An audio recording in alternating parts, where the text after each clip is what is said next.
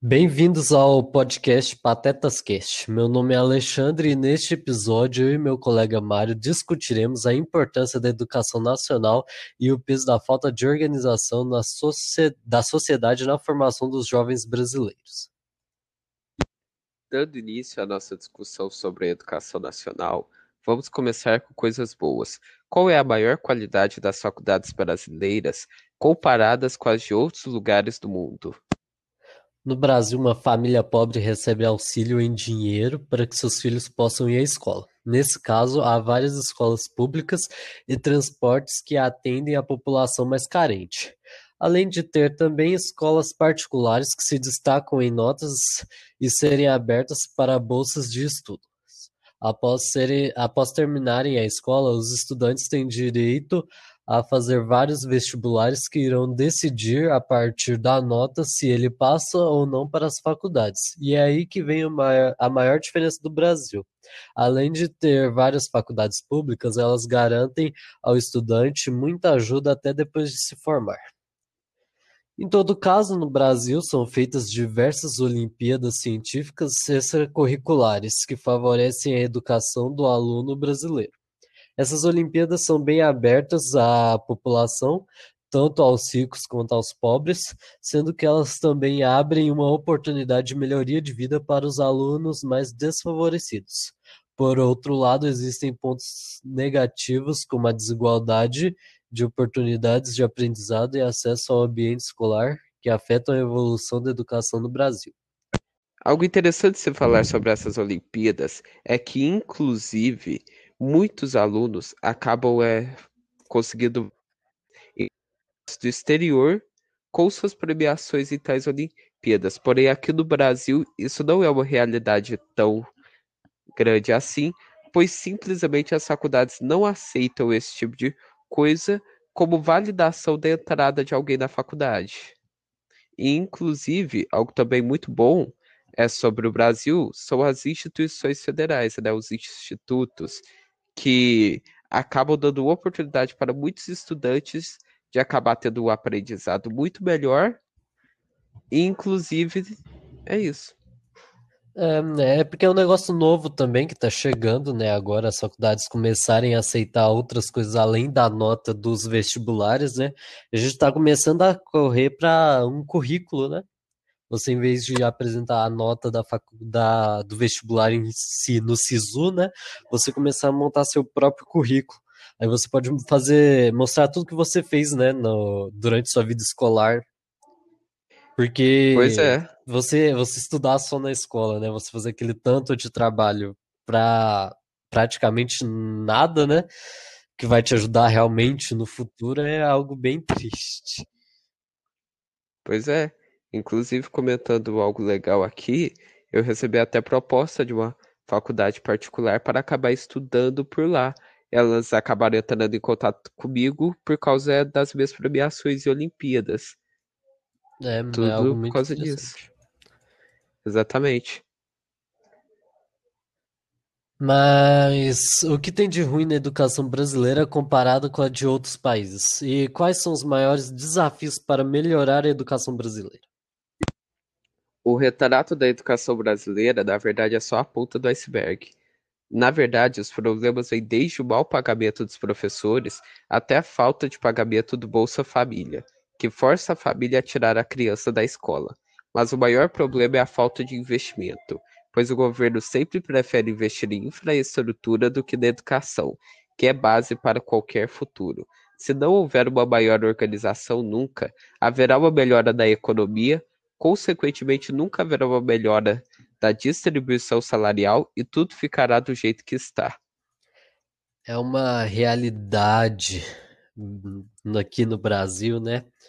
O, o político, na verdade, querer fazer política ao invés de trabalhar, né?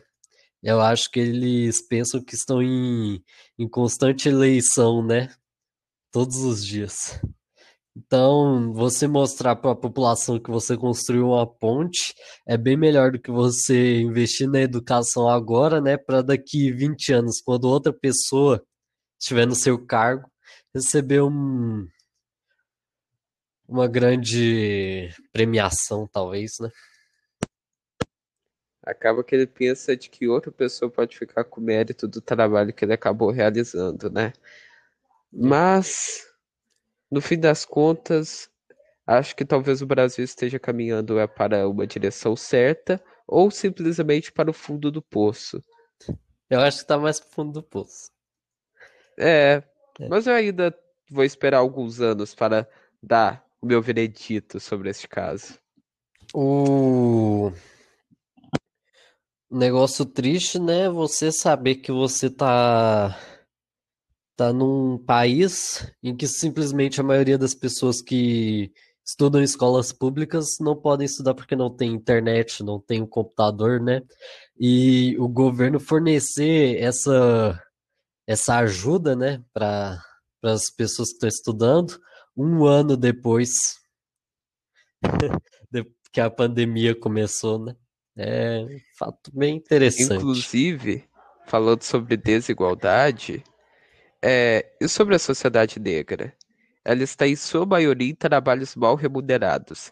Esse fato se deve ao racismo ou à organização social? A educação tem grande peso sobre isso? Sociedade democrática formada por uma base. Essa base é constituída por educação, leis e igualdade social. No entanto, isso não acontece. Após a Lei Áurea, a maioria das pessoas negras sofreram preconceito e foram negligenciadas pelo governo. Isso criou uma maioria negra pobre e uma maioria branca rica, como as leis, como as leis do no Brasil não foram devidamente organizadas, esses negros tendem a continuar pobres, já que não recebem uma educação de boa qualidade para seguirem seu futuro e se tornarem bons profissionais, além de um salário que garanta seu sustento no mês. Isso mostra como a educação influencia de maneira drástica na sociedade, em que seus em que os que não recebem ficam prejudicados e com o futuro comprometido. Dá para fazer uma correlação entre este parágrafo do qual você comentou, com inclusive as cotas negras em faculdades, vestibulares e tal. É, eu considero que não é o ideal, mas neste exato momento é o que acaba tendo que ser feito, pois é. você não pode deixar uma desigualdade entre as pessoas brancas e pretas em relação a quem vai acabar entrando na faculdade. Se você pegar, por exemplo, em muitas competições é que não tem esse negócio é de, é, de separar os pretos dos brancos em relação a quem vai acabar passando ou não, a maioria que acaba é, passando no fim das contas são brancos. Eu vejo muito isso e, por exemplo, os alunos que vão representar o país é, em competições internacionais. A maioria são brancos e são homens. É claro, né? Se você tem uma maioria negra que estuda apenas em escolas públicas, que simplesmente não tem nenhuma ajuda do governo, né? Você não vai ter nenhuma, quase nenhuma pessoa negra lá para ajudar a representar o Brasil. Além do que, o eu concordo totalmente com a frase que você falou de que o auxílio realmente não é justo ajudar o, o negro para ele ganhar mais nota, né? Mas o que fazer se a gente não tem a igualdade, né? Momentaneamente. Não é o ideal, mas é, é. o que tem que ser feito. E se, se, pelo, se a gente pelo menos tivesse uma igualdade, né? Uma, uma, pelo menos escolas públicas fossem de qualidade, aí não precisaria dessa cota. Exatamente. E se isso fosse algo que acontecesse só na base, era uma coisa, né? Mas no alto nível de rendimento até. E se você tem uma família negra, né, que não tem bons estudos, você vai continuar gerando pessoas negras que vão continuar estudando escolas públicas, que vão ter mais filhos negros que vão continuar em escolas públicas. Então, é um ciclo sem fim. A não ser que alguém pare isso, né? Mas por que não há um maior investimento nas áreas sociais e educacionais, já que são tão essenciais para o Brasil? pessoas ricas têm uma mordomia maior e, para não perderem essa linhagem de mordomia, elas preferem criar gados, entre aspas, nas escolas públicas principalmente, já que a maioria dos estudantes não aprendem a interpretar notícias e a lutar por direitos melhores. Assim, a única forma de haver mudança é tirando essa linhagem do poder e colocando alguém que se preocupa com a população e não com a sua mordomia. Eu tenho um exemplo perfeito dessa criação de gado, né? O que sucede? Você tem, vamos dizer, o exemplo dos nordestinos, né? A situação deles é terrível, né? ninguém praticamente ajuda eles, né? Eles estão lá por conta própria e sua sobrevivência. Aí um governante qualquer faz uma ajuda bem mais ou menos para eles, né? Do que algo que eles deveriam estar investindo bem mais nos para ajudar os nordestinos, por exemplo. Eles fazem uma ajuda mais ou menos, eles vão lá e agradecem ele, ao invés de exigir, né, o que é de direito. Porque você passar fome é um problema grande, né? Aí um político vai lá e te dá comida por um mês, por exemplo. Eles ficam almejando ele como se ele fosse um deus.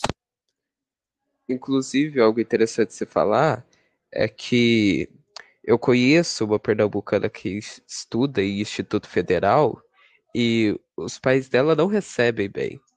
E nessa pandemia a situação deles acabou piorando muito.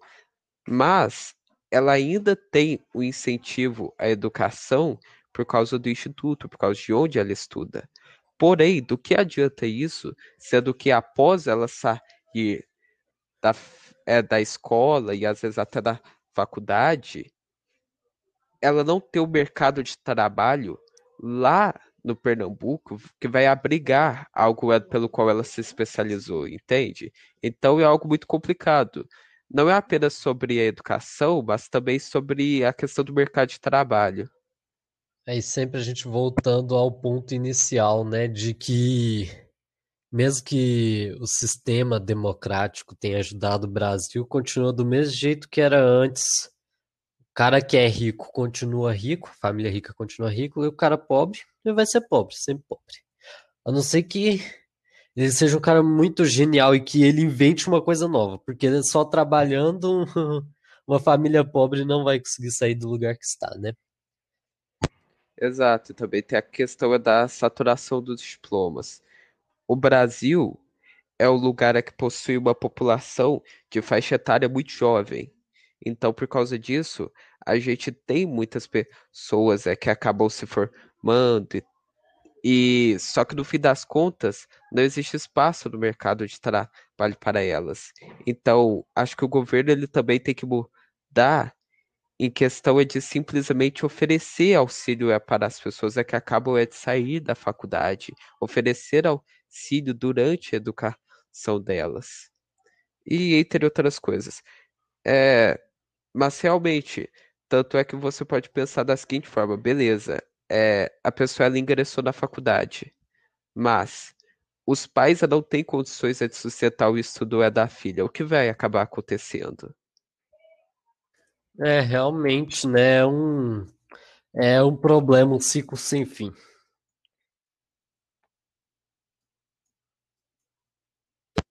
Qual seria a melhor solução para os problemas apresentados? A primeira seria mudar a educação com melhorias. Desculpa. Com melhorias de auxílios e ganho por nota de provas extracurriculares, né? Aqui a gente volta naquele ponto do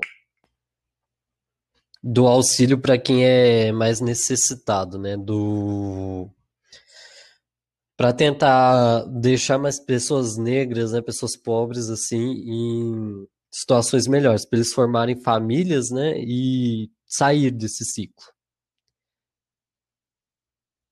A segunda é mudar a distribuição de renda, que é um dos maiores problemas no Brasil, né? Que você tem uma grande renda, uma na verdade que o Brasil ganha muito, né? Ele é um país rico, sim, mas ele não distribui. Ele ganha muito dinheiro, mas esse dinheiro fica na mão de poucos. Isso é uma realidade, felizmente. E a terceira ideia para que seria uma solução, né? Aumentar o número de campanhas educacionais. Porque não adianta você criar uma escola boa, uma escola pública boa, se ninguém quer estudar, né? algo que eu também acho muito interessante é aos, é prover ao jovem uma visão de futuro do qual ele perceba que o estudo é importante para ele. Porque eu percebo que muitas das vezes o estudante de escola pública, ele não tem esperança de que ele vai acabar se saindo bem academicamente e, consequentemente, ele acaba virando um doutor, um advogado, ou coisa desse tipo. E então, geralmente os próprios pais eles já já indicam para a criança que é melhor trabalhar do que estudar, né? Com Exato. empregos básicos. Sem contar que às vezes tem que auxiliar a família, né? É, também tem esses e... casos. E também tem uma questão. São diversos os casos de estudantes que são desmotivados tanto pelos professores quanto pelos pais, que dizem que ele não vai ser nada na vida, que ele não vai conseguir alcançar os sonhos dele, ou aquela famosa frase de tipo, eu acho que você vai acabar virando um lixeiro ou um gari, o que é um preconceito extremamente grande, né? Mas. É...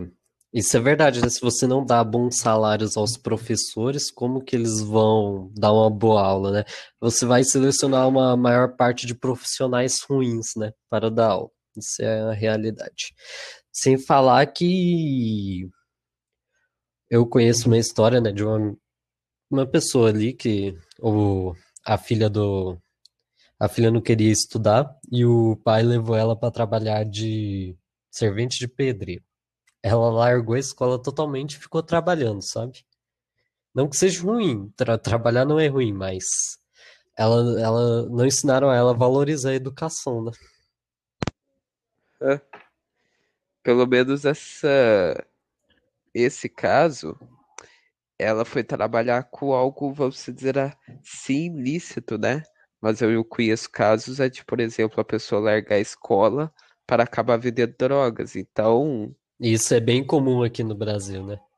Extremamente comum, na verdade. É... Esse é o fim do Patetas Cast, né? Vai, já vai dar o tempo aqui. Tchau. Muito obrigado pelo convite Nossa. e até mais.